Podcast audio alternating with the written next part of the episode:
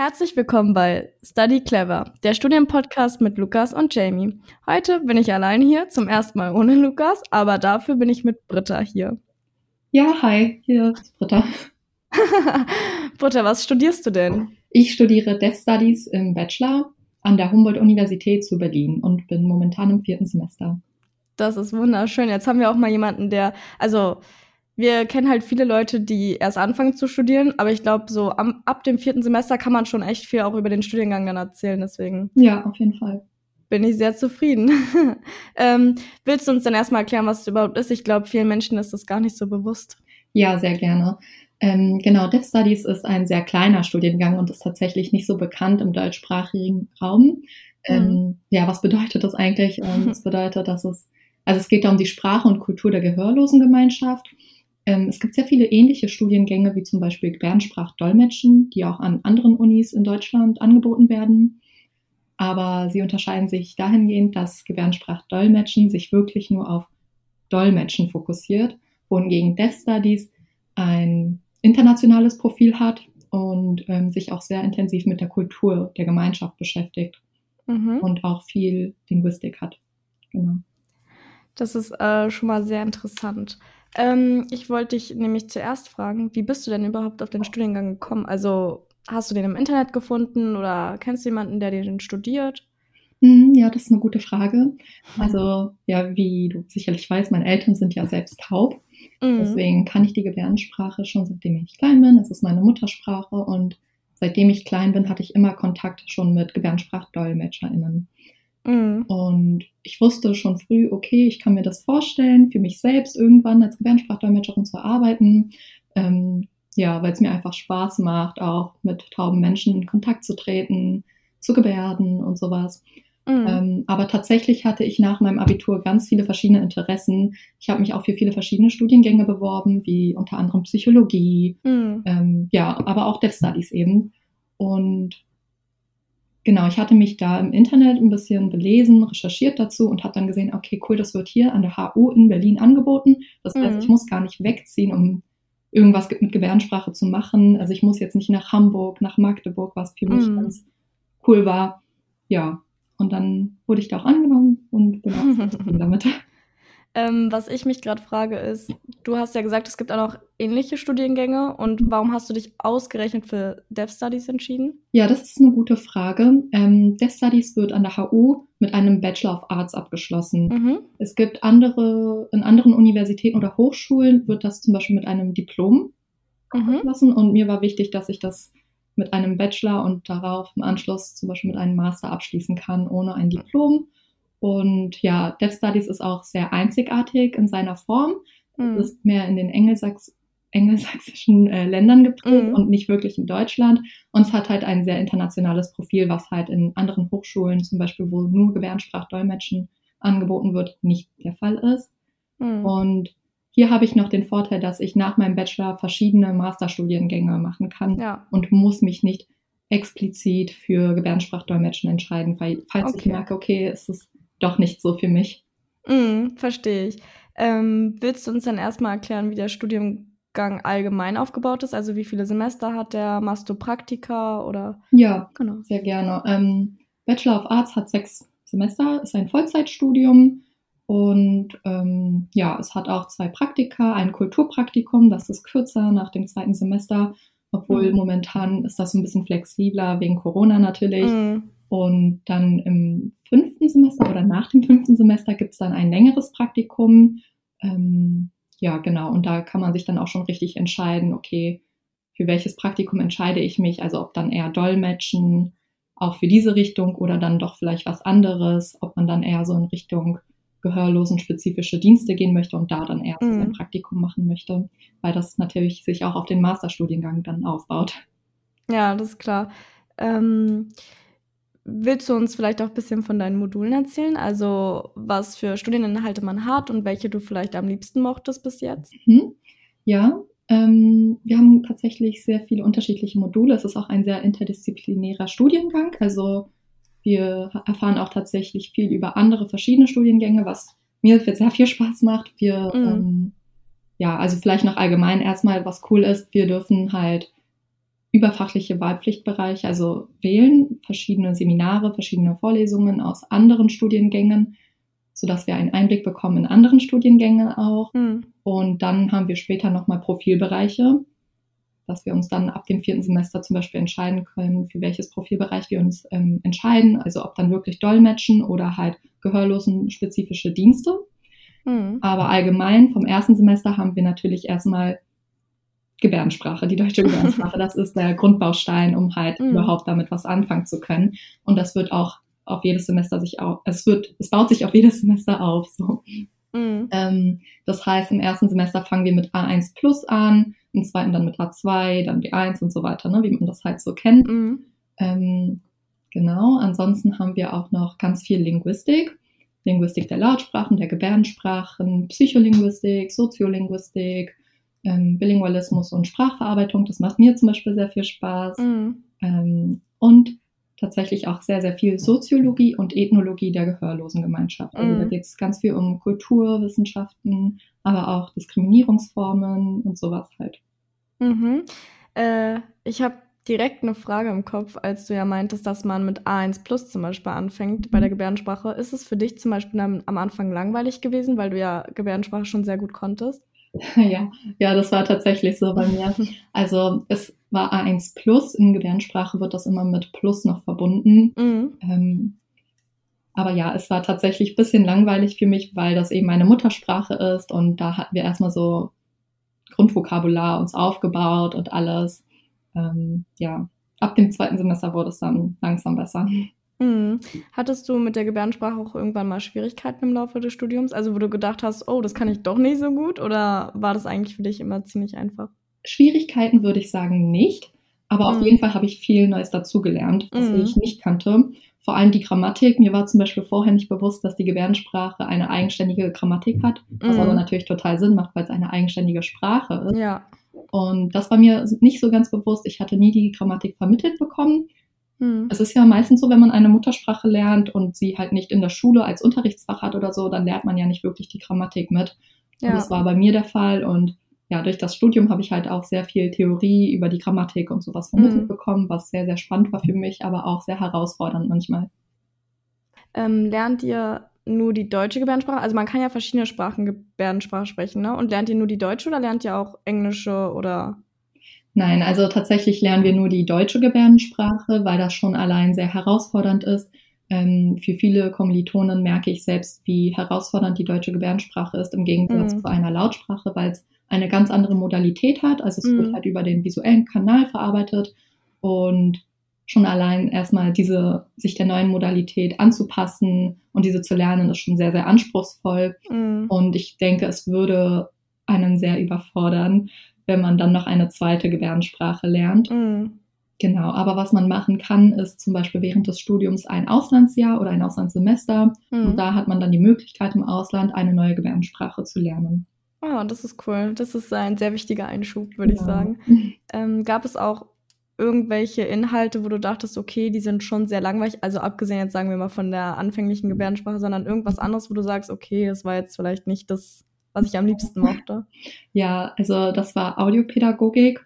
Mhm. Ähm, ja, das war jetzt nicht so mein Favorite. Das war ein bisschen langweilig. Da ging es halt, es war sehr theoretisch aufgebaut. Es ging darum, weshalb taube Menschen ertauben können oder was halt so im Ohr passiert und so. Also sehr medizinisch auch. Und es mhm. war eigentlich jetzt nicht so interessant für mich, ähm, weil mir das einfach auch schon bereits bekannt war. Ah, ja, okay. Ja, aber ja, was ich halt auch gehört habe, dass es auch bei, für viele nicht so interessant war. Und natürlich macht da auch immer die Lehrkraft, also die Lehrkraft spielt auch eine Rolle da. Und, mm. ähm, ja, und wie sie das auch gestalten, den Unterricht und sowas. Ne? Und ja, ja das, darüber haben wir schon öfter mal gesprochen, dass es ja wirklich immer ein bisschen lehrerabhängig oder dozentabhängig ist. Manche sagen, ja, ist so, manche sagen, nee, also ich glaube, es kommt gar nicht da, mhm. darauf an, aber das ist halt so eine Sache, ich glaube, das ist ein ständiger Streitpunkt, den man da führen könnte. Voll, ja. Und ähm, was ich auch noch gedacht hatte, ob es andere Schwierigkeiten im Studium gibt. Also wir haben ja schon darüber gesprochen, dass man Gebärdensprache zum Beispiel jetzt nicht vorher können müsste, aber wäre es zum Beispiel ein Vorteil, wenn man es kann? Tatsächlich muss man es sogar können. Ach echt? Ja, genau. Also es gibt bestimmte Zulassungsvoraussetzungen und mm. Gebärdensprache ähm, ist eine Zulassungsvoraussetzung. Also man muss ein A1-Niveau aufweisen können, damit man dann ah, okay. A1 Plus im ersten Semester belegen kann. Ah, okay, genau. okay. Was bedeutet das? Das heißt, man muss ungefähr 80 Stunden Gebärdensprachunterricht gehabt haben vorher. Und ja, hier ist es halt das Problem, dass es nicht an Schulen angeboten wird. Das heißt, man muss es privat belegen und muss dafür auch sehr viel Geld zahlen. Ähm, ja. ja, Deswegen sollte man sich auf jeden Fall sicher sein, ob man das auch machen möchte. Und genau, ja, also entweder man kann diese 80 Stunden mit Hilfe, also mit Hilfe eines Zertifikats belegen oder sowas, mm. beweisen, oder ähm, man kann die Gebärdensprache schon, weil man eben Coda ist, also dass die eigenen Eltern taub sind. Genau, mm. und dann wird man eingeladen zu einem kleinen Gespräch vor Ort mit einem Dozenten und führt so ein Alltagsgespräch durch und dann kann er das halt einschätzen, ob man dann auch schon gut genug Gebärdensprache kann. Mm, okay. Wenn wir schon bei Zugangsvoraussetzungen sind, gibt es noch andere? Also gibt es zum Beispiel einen NC oder muss man noch irgendwas anderes mitbringen? Mhm, ja, also es gibt einen NC, der liegt bei circa 2,8, also ist gar nicht so hoch. Mhm. Tatsächlich. Mhm. Also ja, es geht voll im Gegensatz zu anderen Studiengängen, aber ja. ja die größte Zugangsvoraussetzung ist tatsächlich, dass man diese 80 Stunden in DGS beweisen kann oder mhm. halt die DGS schon kann. Okay, also würdest du sagen, kann man auf jeden Fall schaffen, wenn man sich, also wenn man es möchte. Auf jeden Fall, genau.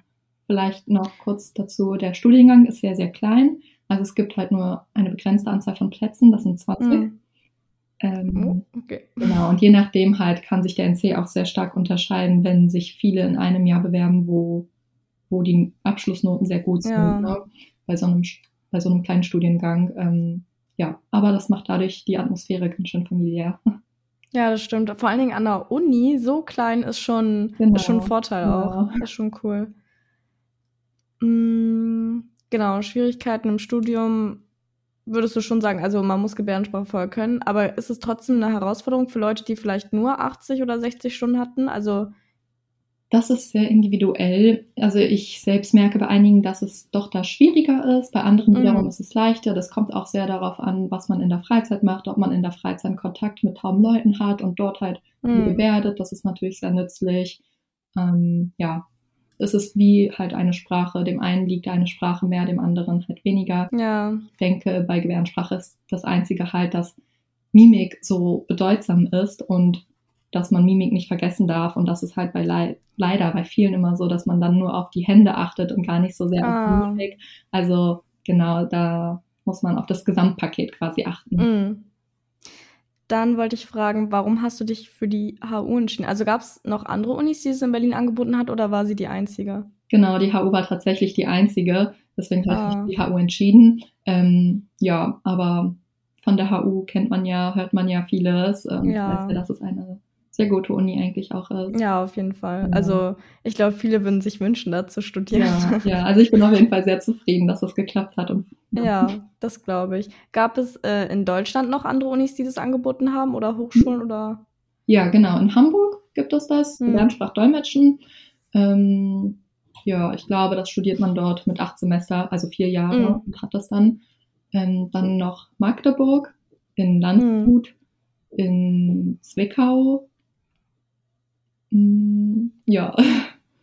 Also nicht so viele, aber auf jeden Fall kann man sich die Stadt schon ein bisschen genau, aussuchen. Genau, also es gibt schon noch ein paar andere, aber fällt mir jetzt nicht so viel ein. Also das sind so Gebärdensprachdolmetschen und dann gibt es halt noch Gebärdensprachlinguistik, was halt sich noch mal ein bisschen unterscheidet, aber das wird zum Beispiel in Köln angeboten.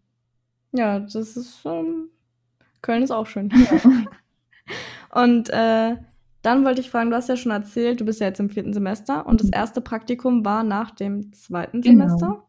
Genau. Und dann wollte ich dich fragen, wie denn dein Praktikum war, wo du es gemacht hast, wie lange das ging und was du gelernt hast. Ja, also ich habe, ähm, das war ja ein Kulturpraktikum, das heißt, mhm. das, man durfte da noch nichts Richtung Dolmetschen oder sowas machen. Ähm, deswegen habe ich mich für ein Hort entschieden, ein Hort, der mhm. für gehörlose Kinder ist ähm, und an der Eschke-Schule in Berlin angeknüpft ist. Genau, und was toll war, ist, ich habe das während Corona-Zeit, während der Corona-Zeit gemacht und konnte es halt trotzdem vor Ort machen. Das mm. war halt ganz gut für mich, ähm, endlich mal nichts online machen zu müssen. Ja, sehr. Genau. Ähm, ja, und es war halt sehr, sehr schön. Es war toll, mit tauben Leuten in Kontakt zu treten, mal mm. mit einer anderen Altersgruppe und zu schauen, wie, ja, wie sie sich entwickeln, wie so auch der mhm. Bildungsstand ist bei Traumleuten, weil da gibt es auch teilweise sehr große Unterschiede. Ähm, ja, weil es, äh, das geht halt auf so das Geschichtliche zurück und sowas. Ja.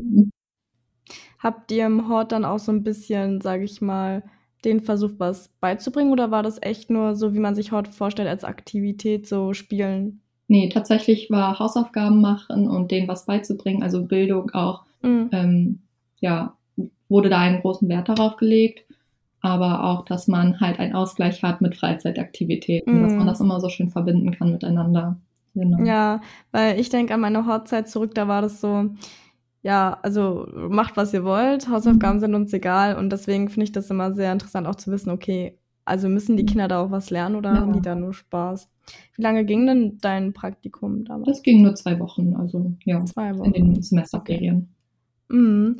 Und du hast aber jetzt bald noch ein Praktikum? Ja, also ich, ich glaube im fünften Semester, also bin mir da ein bisschen unsicher. weißt du da schon, wo du ungefähr hingehen willst? Also ich kann mir auch vorstellen, du würdest bestimmt auch gerne ins Ausland, so wie ich dich mhm. kenne, oder nicht? Ja, tatsächlich ja. Allerdings werde ich mein Praktikum hier in Deutschland machen, mhm. weil ich Richtung Dolmetschen selbst gehen möchte. Ich möchte meinen Masterstudiengang dann in Gebärdensprachdolmetschen machen und deswegen ist halt das Praktikum in Gebärdensprachdolmetschen auch eine Voraussetzung. Und mhm. das werde ich deshalb in Deutschland absolvieren, damit ich das in deutscher Gebärdensprache machen kann. Wo genau, weiß ich noch nicht. Mhm. Da habe ich ein paar Auswahlmöglichkeiten, aber ja, auf jeden Fall Richtung Dolmetschen. Mhm. Weißt du auch schon, wie lange das Praktikum geht? Das geht dann so zwischen vier und sechs Wochen, also je nachdem, okay. wie man sich die Stunden selbst aufteilt. Ähm, was ich vergessen habe zu fragen, also ihr schreibt am Ende eine Bachelorarbeit. Genau. Ist es der einzige Abschluss dann sozusagen, ein reiner Bachelor, oder müsst ihr noch irgendwas anderes, ein Zertifikat oder irgendwas anderes machen? Mhm. Nee, das ist tatsächlich ein Mono-Bachelor, also schreiben wir nur mhm. eine Bachelorarbeit. Ähm, diesen Studiengang kann man aber auch als Kombi-Bachelor studieren. Mhm. Also zum Beispiel mit Lehramt bezogen. Ja, aber ich habe mich halt nur für Mono-Bachelor entschieden. ja, das ist ja auch vollkommen in Ordnung. Ja. ähm, eine bekannte Frage, die wir immer stellen, ist, äh, was man damit eigentlich so machen kann. Also du hast mhm. es ja jetzt schon ein bisschen angedeutet, dass du ja auf jeden Fall in die Dolmetscherrichtung gehen möchtest, aber was könnte man theoretisch damit denn noch alles machen? Mhm. Ja, das ist eine sehr, sehr gute Frage. Und zwar kommt das sehr darauf an, was man selbst machen möchte später. Mhm. Und auf die Profilbereiche, die man dann ab dem vierten Semester wählt, weil das darauf aufbaut. Also wie ich schon kurz angedeutet hatte, ne, es gibt ja diese zwei Profilbereiche, gehörlose mhm. spezifische Dienste Darunter gehört zum Beispiel Frühförderung für taube Kinder oder Beratungsstellen und sowas halt, bimodal bilinguale Förderung und halt Dolmetschen und Übersetzen. Ähm, mit dem ersten Profilbereich kann man zum Beispiel danach im Masterstudiengang Erziehungswissenschaften studieren oder Rehabilit Rehabilitationspädagogik, barrierefreie Kommunikation, sowas. Und ähm, beim zweiten Profilbereich Dolmetschen und Übersetzen kann man darauf im Anschluss dann den Masterstudiengang Gebärdensprachdolmetschen studieren, der auch am selben Institut, also Rehabilitationswissenschaften, mhm. angeboten wird, von der Abteilung Deaf Studies. Gibt es ähm, noch einen anderen Masterstudiengang? Also bestimmt, oder? Also diese vier, die ich jetzt genannt habe. Ach so, das sind vier. Ach so, das sind alles Masterstudiengänge. Ja, genau. Also Erziehungswissenschaften, so. Rehabilitationspädagogik, Kommunik äh, barrierefreie Kommunikation die sich halt auf den Profilbereich A beziehen und dann Gebärdensprachdolmetschen. Mhm. Wenn wir, sagen wir jetzt mal, uns ein bisschen auf Dolmetschen beziehen, weil mhm. du das ja auch später machen möchtest, kannst du dann, also bist du bist dann ausgebildete Dolmetscherin oder du kannst dann überall dolmetschen, theoretisch? Genau, für die deutsche Gebärdensprache in die Lautsprache oder von der Lautsprache in die deutsche Gebärdensprache. Mhm. Ist es äh, nur für mich jetzt ist es das, was du auch mittlerweile schon ein bisschen machst. Also ich habe ja gesehen, du machst zum Beispiel die Kindernachrichten, ähm, dolmetschst du ja auch schon. Also wäre das dann zum Beispiel, könntest du sowas damit auch machen und hättest dann aber genau.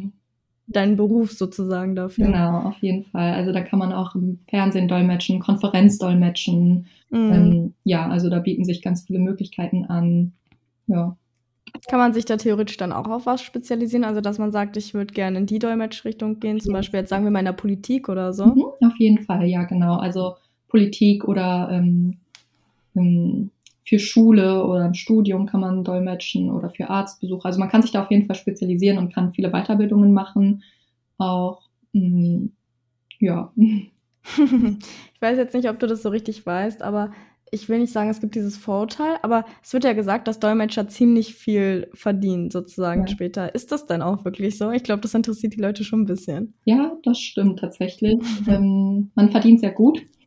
Man verdient momentan pro Stunde 85 Euro. Hm. Ähm, das ist auf jeden Fall sehr viel, aber es ist auch ein sehr anspruchsvoller Beruf. Das muss man sich bewusst sein, das Dolmetschen und das, was im Gehirn passiert, ist sehr, sehr anspruchsvoll. Und mhm. aus diesem Grund wird das, denke ich, auch gut bezahlt. Ja. Ist es dann so freiberuflich oder ist man sozusagen, sage ich mal jetzt so, irgendwo bei einer Agentur angemeldet oder untergestellt? Oder? Das ist ganz unterschiedlich und kann man machen, wie man möchte. Also es gibt mhm. sehr viele Freiberufler, aber auch Leute, die dann zum Beispiel in einer Agentur sind. Mhm. Dann, ja.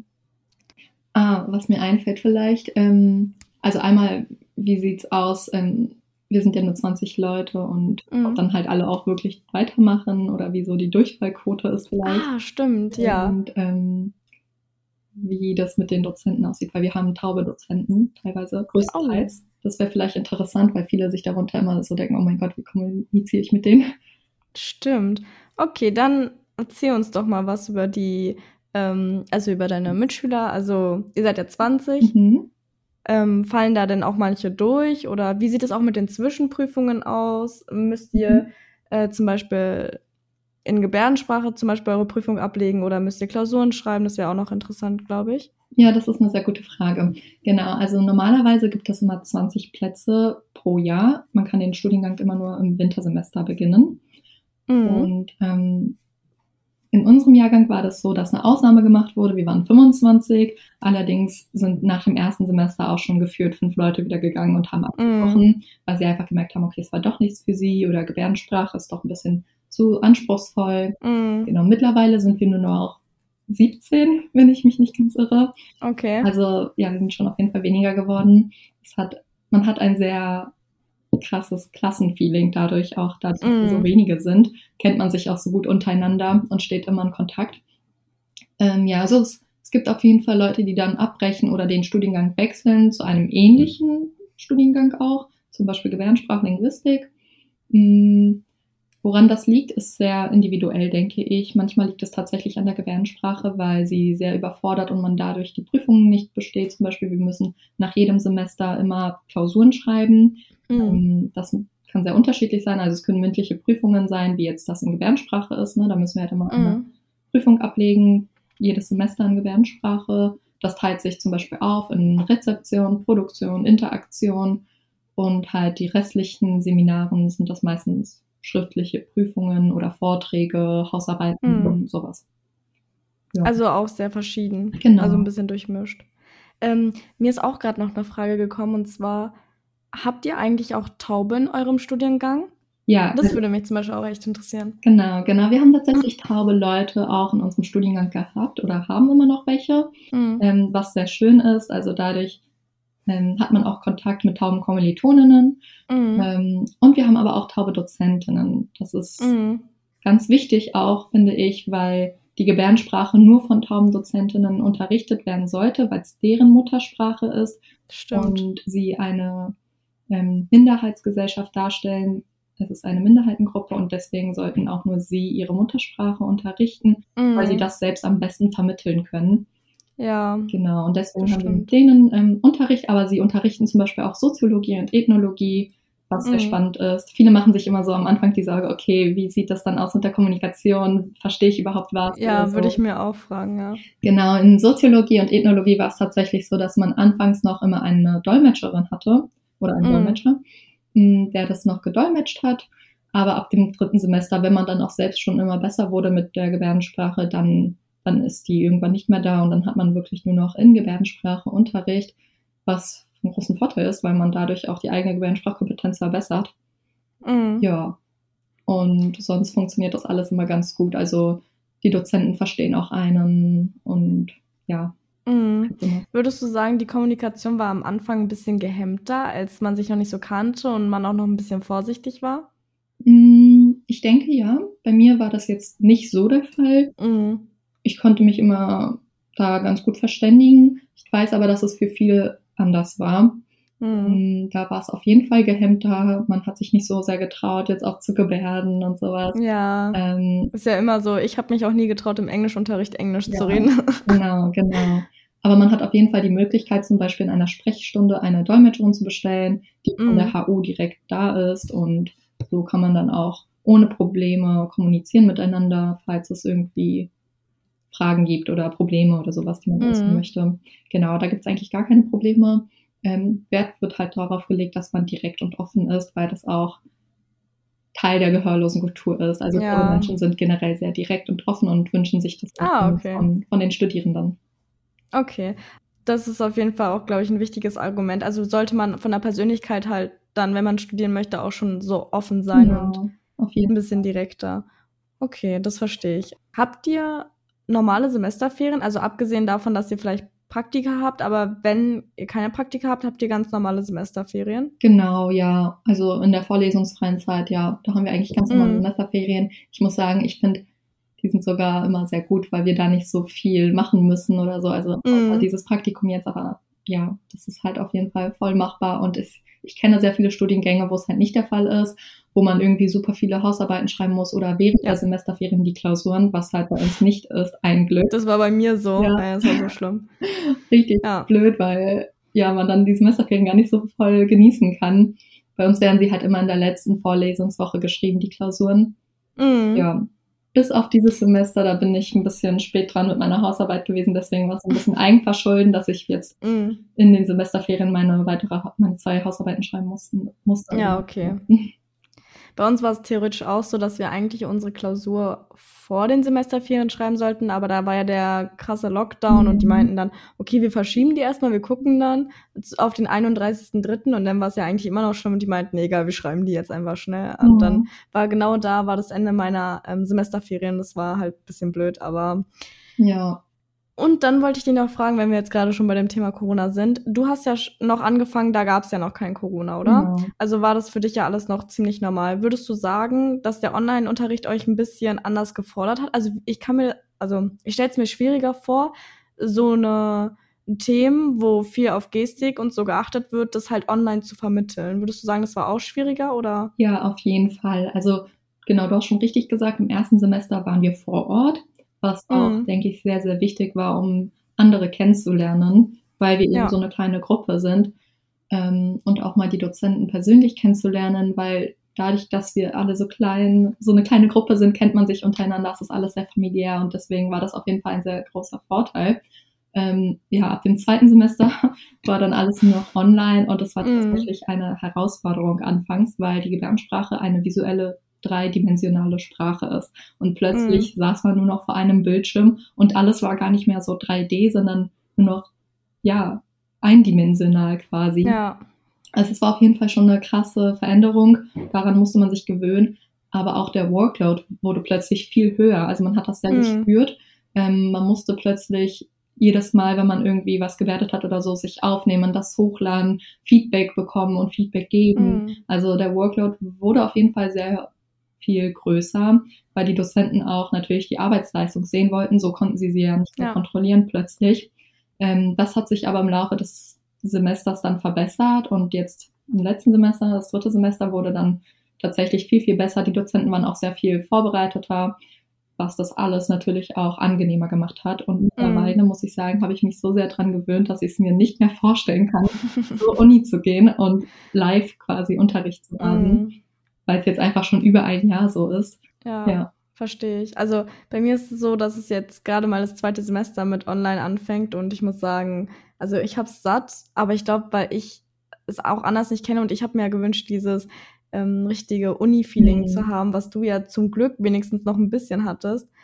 Also würdest du sagen, dass deine Lehrer das mit dem Online-Unterricht gut hinbekommen haben? Also dass sie das Beste draus gemacht haben und damit auch ganz gut umgegangen sind? Ja, total. Also ich bin auch immer wieder begeistert, wie sehr sie sich engagieren und das alles so für uns perfekt quasi machen möchten. Mm. Also die sind da auch sehr motiviert, damit sie uns das Wissen so gut rüberbringen können, vermitteln können und die sind auch immer voll offen für Feedback und neue mm. Ratschläge und das setzen sie auch um. Also wir haben zum Beispiel nach dem zweiten Semester gesagt, ja, nee, das war zu viel Workload, also das mm. nicht.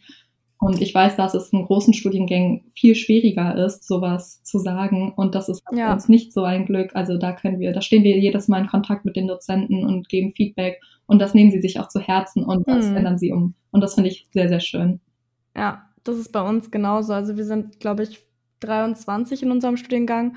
Und jetzt bei dem ersten Semester direkt mit Online-Lehre haben wir schnell gemerkt, okay, das ist zu heftig. Also wir hatten manchmal Tage von 8 bis 17 Uhr mit dem gleichen mhm. Lehrer einfach und da meinten wir, das geht halt nicht. Irgendwann ist der Kopf auch ja. zu bei einem gewissen Thema. Und das haben die sich zum Beispiel auch zu Herzen genommen und das jetzt zum Beispiel geändert. Das mhm. haben wir halt dieses Semester nicht mehr so.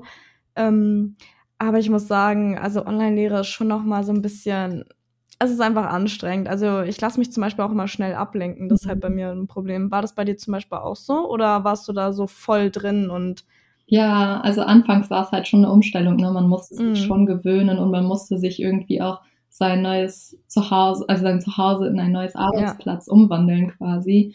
Ja. Ähm, ja, das war auf jeden Fall eine Umstellung, aber es hat ganz gut geklappt. Ja. Mm. Das freut mich. Ich wollte noch fragen, ich glaube, das hört sich immer so ein bisschen ironisch an, wenn ich das so sage, so, das freut mich.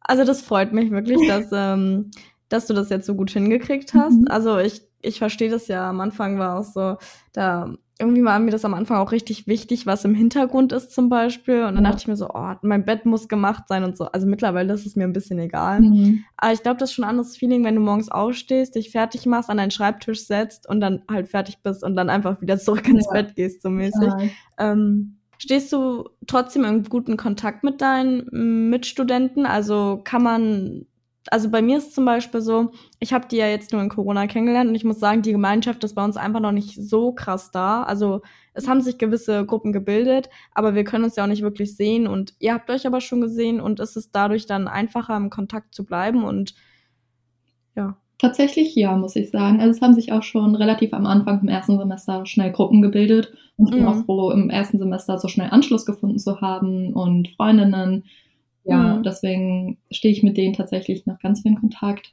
Besonders mit einer Freundin, mit der ich ja auch eine Initiative gegründet habe, mit der mhm. stehe ich halt tagtäglich in Kontakt, ähm, was ganz gut ist, aber auch sonst mit anderen. Und ja, Gruppen haben wir auf WhatsApp, um miteinander in Kontakt zu mhm. bleiben, um uns abzudaten und alles. Ja. Genau. Also ich denke, es macht auf jeden Fall einen Unterschied, ob man sich schon mal einmal vor Ort auch gesehen ja. hat, live oder halt wirklich nur online. Ja, ich glaube auch.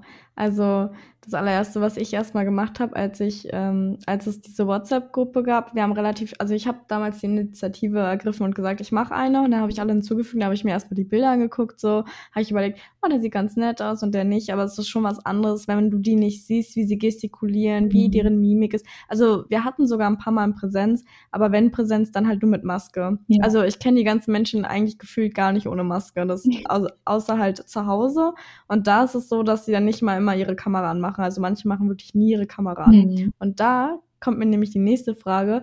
Da das bei euch ja auch viel mit Gestik ist, wie wir ja schon besprochen haben, müsst ihr immer die Kamera anhaben, oder? Also denke ich mal. Jein, fast. Also die Gebärdensprache, ja, auf jeden Fall. Mhm. Weil anders versteht man sich natürlich nicht, man ja. muss sich sehen. Ähm, also überall, wo wir mit tauben Menschen, wo wir einen tauben, wo wir einen tauben Dozenten, meine ich, haben, mhm. ähm, da ja, auf jeden Fall. Damit man auch einfach sieht, ne, ob wir uns melden oder ob ja. wir gerade irgendwie was sagen möchten oder Gebärden eher gesagt. Ja, dann gibt's halt noch andere Seminare oder Vorlesungen, die von zum Beispiel hörenden Personen ähm, gehalten werden.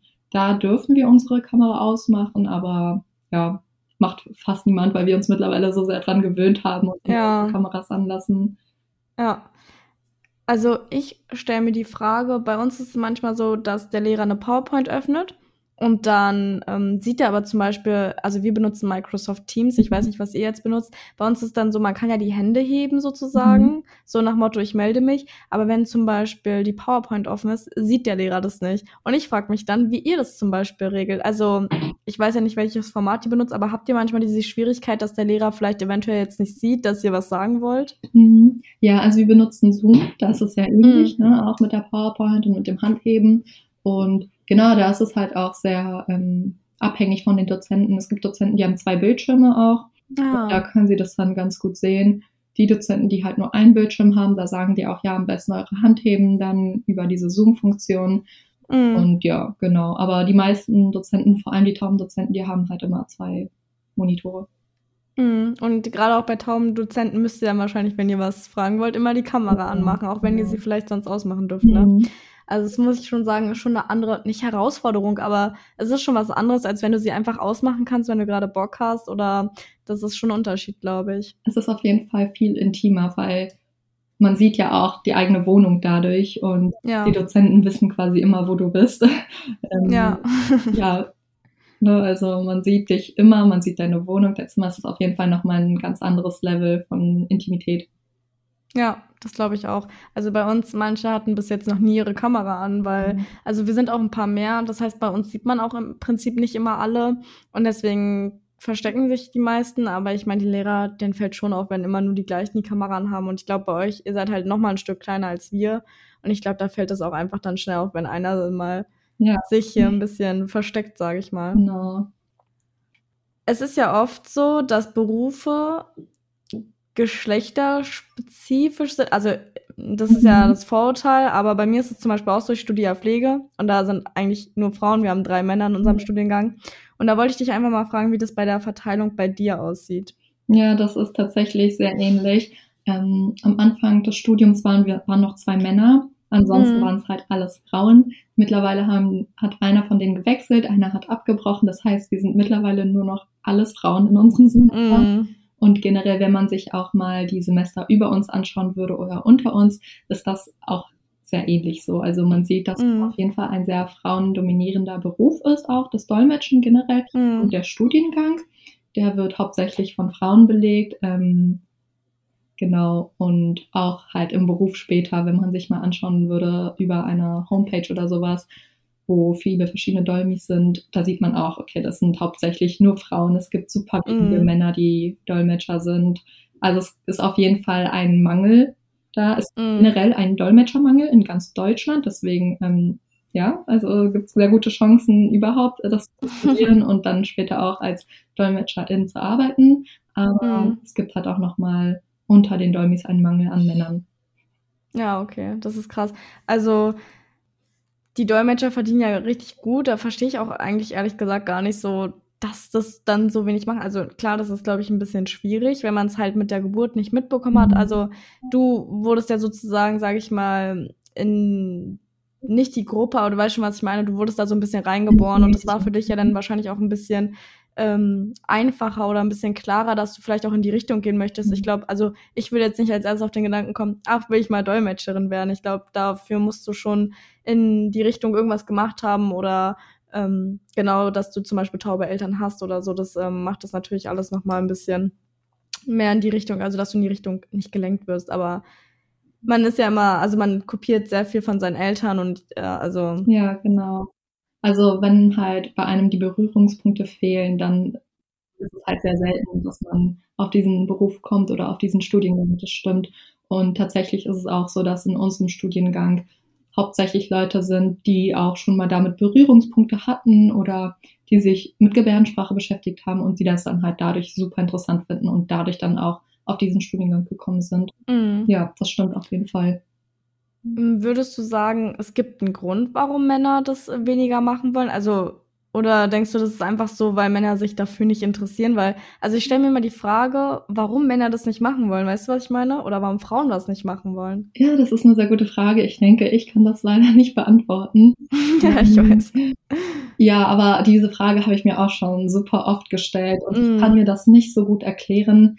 Womit ich mir das vielleicht erkläre, ist dadurch, dass es halt eine Sprache ist und ähm, ja, Frauen ja eher so Sprach Sprachlich, ja. mögen oder neue Sprachen zu lernen. Boah, sorry, ich fange nochmal an.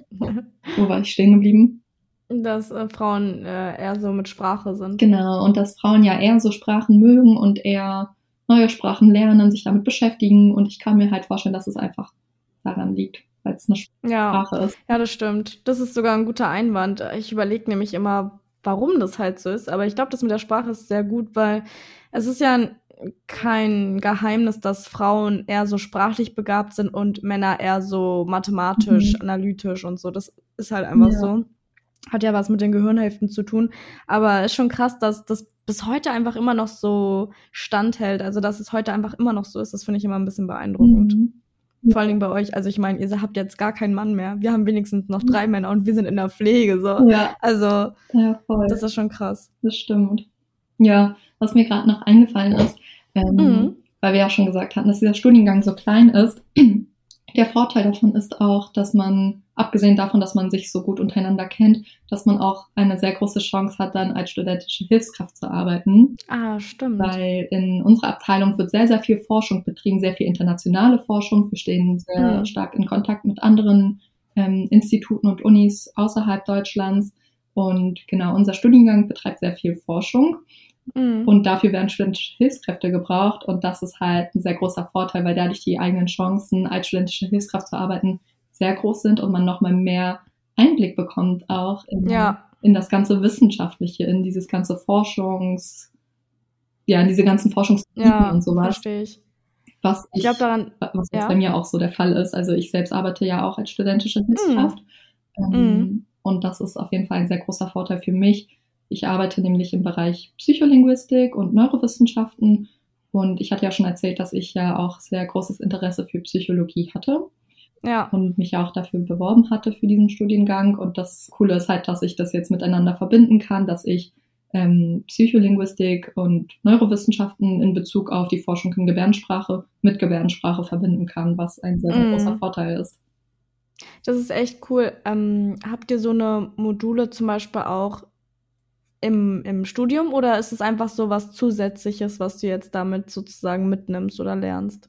Hm, meinst du jetzt als studentische Hilfskraft zu arbeiten? Ja, genau, das, was du da machst in der Neuro. Ach so, naja, das ist tatsächlich was Zusätzliches. Also da verdiene ich mhm. auch Geld. Ich arbeite ja ja. ich bin Angestellte dort in der Uni. Ähm, genau, das ist auf jeden Fall was Zusätzliches, was man machen kann. Ähm, meistens ab dem dritten Semester, wenn man dann schon so ein Grundwissen mhm. hat Genau, ja. Also neben der Uni arbeite ich halt noch so dort. Und das Coole ist, dass mhm. man halt auch nochmal einen ganz neuen Einblick bekommt, auch weil man nicht nur Studierende ist, sondern auch Angestellte und Mitarbeiterin ja. dieser Abteilung. Das heißt, ich stehe ja auch nochmal in anderen Kontakt mit den Dozentinnen. Ja. Genau. Da, da habe ich gar nicht dran gedacht, dass es bei einer Uni, wo 500 Leute oder so sind und die suchen eine studentische Hilfskraft, ist ja eigentlich fast unmöglich, da mhm. reinzukommen. Und ich glaube, das ist für jeden einfach angenehmer, wenn man ein Studium hat und das einen auch interessiert, in der Richtung dann nebenbei zu arbeiten, als jetzt, sage ich mal, äh, bei Edeka in der Kasse oder so. Also ja. ich glaube, das ist nochmal ein ganz anderes Gefühl, dann für sowas auch arbeiten zu gehen. Voll. Also auf jeden Fall. Und was mir gerade noch einfällt, und zwar wegen mhm. ähm, den Möglichkeiten später nach dem Master oder mhm. sowas, das ist mir gerade noch eingefallen, das hatte ich gar nicht erwähnt. Und zwar kann man nach dem Master Gebärdensprachdolmetschen sich auch nochmal, ähm, also man kann sich dafür entscheiden, auch in Richtung Forschung zu gehen, also Richtung Gebärdensprachlinguistik, Psycholinguistik, mhm. Neurowissenschaften. Eine Professorin von mir zum Beispiel, die jetzt neu an der HU ist, auch in unserer Abteilung, die sie selbst ähm, forscht zum Beispiel in Psycholinguistik und Neurowissenschaften und da gibt es auf jeden Fall jetzt auch dieses Angebot, dass man nach dem Master dann sein PhD macht oder also Doktor oder sowas und halt mhm. in den wissenschaftlichen Forschungsbereich geht. Das ist auch auf jeden Fall möglich und sehr, sehr spannend auch, denke ich. Ja, ich glaube, Forschung ist sowieso immer ein sehr wichtiger Teil mhm. von einer gewissen, von einem gewissen Bereich. Ja. Das stimmt. Bei der Forschung, ich weiß jetzt nicht, ob du das richtig beantworten kannst, aber man kann ja auf verschiedenen Gebieten forschen, ne? mhm. ne? Und man forscht ja dann bestimmt warum sind Menschen taub oder wird dann zum Beispiel auch geforscht, ähm, was man machen kann. Also es gibt ja jetzt mittlerweile schon Möglichkeiten, taube Menschen wieder hören zu lassen durch gewisse Implantate und so. Sowas wird bestimmt dann auch geforscht, oder? Ja, das wird geforscht, aber besonders von Leuten, die halt im medizinischen Bereich sind. Ah, das ja, ist okay. eine sehr, sehr defizitäre Perspektive auf taube Leute, weil ähm, ja. Cochlea-Implantate ähm, nicht wieder das, nicht wieder das Gehör herstellen können quasi. Mm. Und genau, unsere Perspektive ist halt nicht so dieser medizinischer Bereich, sondern wirklich mehr darauf, auf die Sprache und ähm, auf die Kultur der tauben Menschen. Also, ja, dass man da so einen positiven Blick drauf hat und Mediziner mm. haben halt oft so einen negativen Blick. Ja, die wollen immer alles retten und so. Genau. Ja. Und ja, das geht halt nicht so darum. Natürlich gibt's, kann man auch da Forschung machen, aber bei uns in unserem Institut ist es halt mhm. eher so, dass man ganz viel ähm, zum Beispiel über Sprache forscht, über die Gebärdensprache. Also mhm. wie wird sie im Gehirn verarbeitet bei tauben Menschen? Oft besteht ja dieses Vorurteil, dass Gebärdensprache, dadurch, dass es eine visuelle Sprache ist, im rechten, ähm, in der rechten Gehirnhälfte, also in der rechten Hemisphäre verarbeitet wird, was mhm. ja nicht der Fall ist, weil das eine normale Sprache ist und dadurch wie alle andere Sprachen auch in der linken Hemisphäre verarbeitet wird. Mhm. Und da wird zum Beispiel ganz viel geforscht. Ähm, ja, also ich, ich könnte da jetzt mehr ins Detail gehen, aber ich denke, es wäre dann zu kompliziert für andere, die ja. sich nicht so damit auskennen mit dem neurowissenschaftlichen Bereich. Ja, ich glaube auch. Aber es ist schon mal sehr interessant zu wissen, dass man das natürlich auch machen kann. Mhm. Und hast du dir schon mal gedacht, dass du vielleicht auch gerne in die Forschung gehen würdest? Ja, tatsächlich auf jeden Fall ist der Gedanke noch bis heute da. Ähm, Voraussetzung dafür ist natürlich, dass man dann den Masterstudiengang Gebärdensprachdolmetschen macht. Das mhm. heißt, wenn ich dann Gebärdensprachdolmetschen den Masterstudiengang gemacht habe, dann ähm, könnte ich mich rein theoretisch immer noch entscheiden, später in Richtung Forschung zu gehen, nochmal ein PhD zu machen oder sowas. Mhm. Mein Ziel ist es erstmal generell den Master Gebärdensprachdolmetschen ja. zu machen, dass ich einen Abschluss habe. Ähm, also nach meinem Bachelor natürlich. Äh, ja, und dann werde ich halt nochmal schauen. Ich habe erst jetzt so seit Januar angefangen, als studentische Hilfskraft zu arbeiten, also noch gar nicht so mhm. lange. Deswegen bin ich da auch noch relativ neu in dem Gebiet ähm, mhm. und schaue einfach, wie es mir weiter gefällt und ob ich mir das auch wirklich selbst vorstellen kann für meine Zukunft. Mhm. Das ist sehr interessant. Also ja, Forschung ist, glaube ich, immer ein wichtiges Thema, was man auch immer beleuchten sollte. Und man sagt ja auch immer, Forschung wird eigentlich zu wenig betrieben mhm. mittlerweile. Also früher war das ja sehr wichtig, heute lässt es ja ein bisschen nach.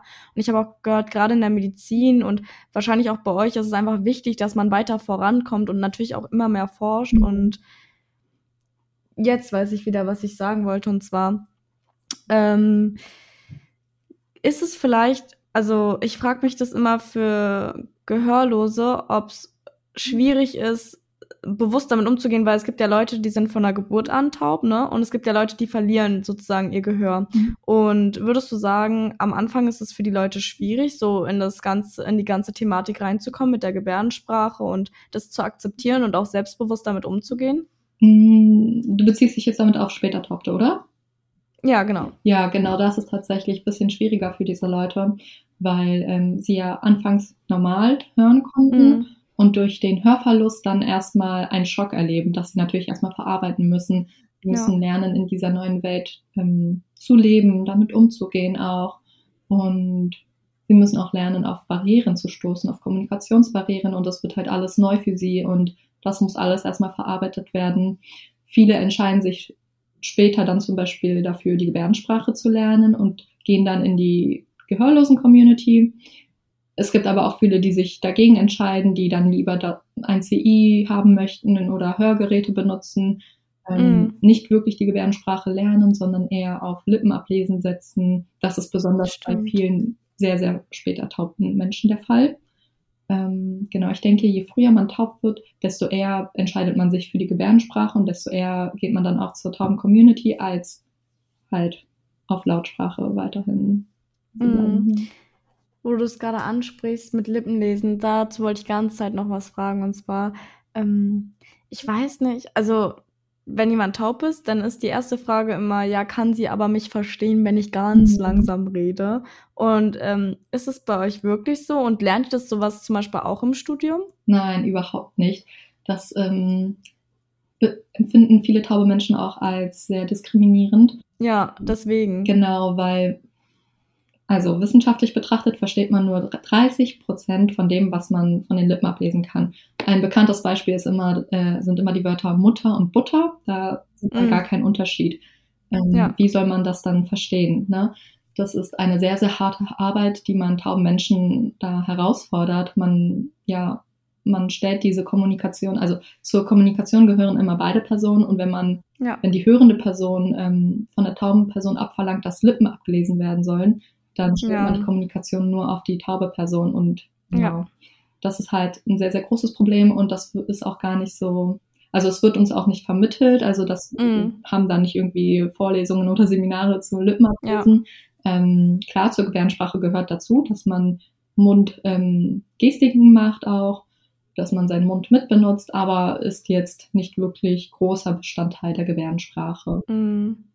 Weil ich habe tatsächlich dieses Jahr, das kommt jetzt ja ganz komisch aus dem Nichts, ich habe Germany's Next Topmodel geguckt mhm. und da war am Anfang tatsächlich eine Taube dabei und sie meinte ja auch, ja, wenn ihr ganz langsam redet, kann ich eure Lippen lesen und ich glaube, das hat sie halt tatsächlich nur gemacht, ähm, weil der Dolmetscher vielleicht auch nicht immer dabei sein konnte und so. Mhm. Aber deswegen habe ich mich natürlich ähm, gefragt, ob das da jetzt so, ob man da jetzt so Wert drauf legt oder ob man sagt, nee, das macht man jetzt nicht so wirklich. Ja.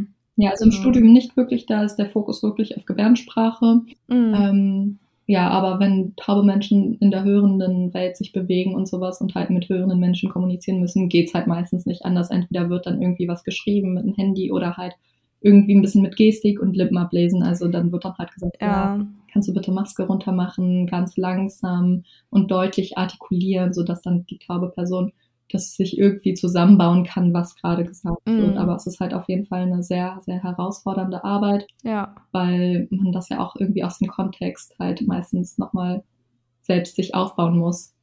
Ja. Weil ich denke mir halt auch, zum Kommunizieren gehören ja mal beide Menschen und wenn, sagen wir mal, jemand Taubes versucht, ähm, mit jemandem zu reden, der hören kann, finde ich, ist es nur fair, wenn der, der hören kann, versucht halt auch Gebärdensprache zu lernen oder halt versucht auch mit Gestik mhm. dann zu ähm, arbeiten, weil also es ist ja echt frech, wenn die schon nicht hören können, dann noch zu sagen, so jetzt lies mal meine Lippen ab, das genau. ist halt genau. wirklich eigentlich echt. Äh, genau, auf jeden Fall.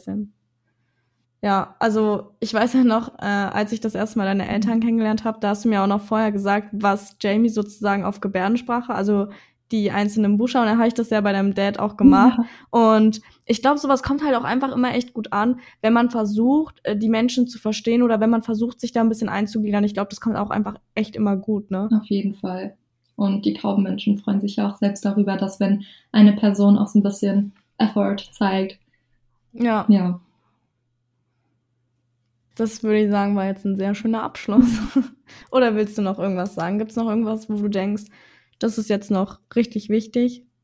Nee, ich denke, wir haben alles ganz gut. Ich denke auch, wir haben relativ viel abgedeckt. Wir haben jetzt nicht nur über Studium geredet, sondern mhm. am Ende vielleicht auch generell über Gehörlose, was auch nochmal ja. vielleicht ein bisschen interessant ist, wenn man da in der Materie auch nicht so drin ist. Genau. Also ich denke, es ist echt cool, weil es unser erster sehr ausgefallener Studiengang ist und ich freue mich auch, dass ich den mit dir machen konnte. Und ja, es war auf jeden Fall eine Bereicherung. Also ich habe natürlich jetzt auch trotzdem noch mehr gelernt, auch wenn ich dich ja schon kenne, aber es ist ja trotzdem noch mal was anderes, wenn man ein bisschen intensiver darüber redet. Und ja, es war sehr schön. Ja, vielen Dank, fand ich auch. Okay, und für alle Zuschauer da draußen oder Zuhörer, sagen wir mal lieber, hören wir uns beim nächsten Mal. Bleibt gesund, habt viel Spaß, egal welcher Tag heute ist. Wir wünschen euch einen schönen Resttag, Restwoche, was auch immer. Und Genau. Bis dann.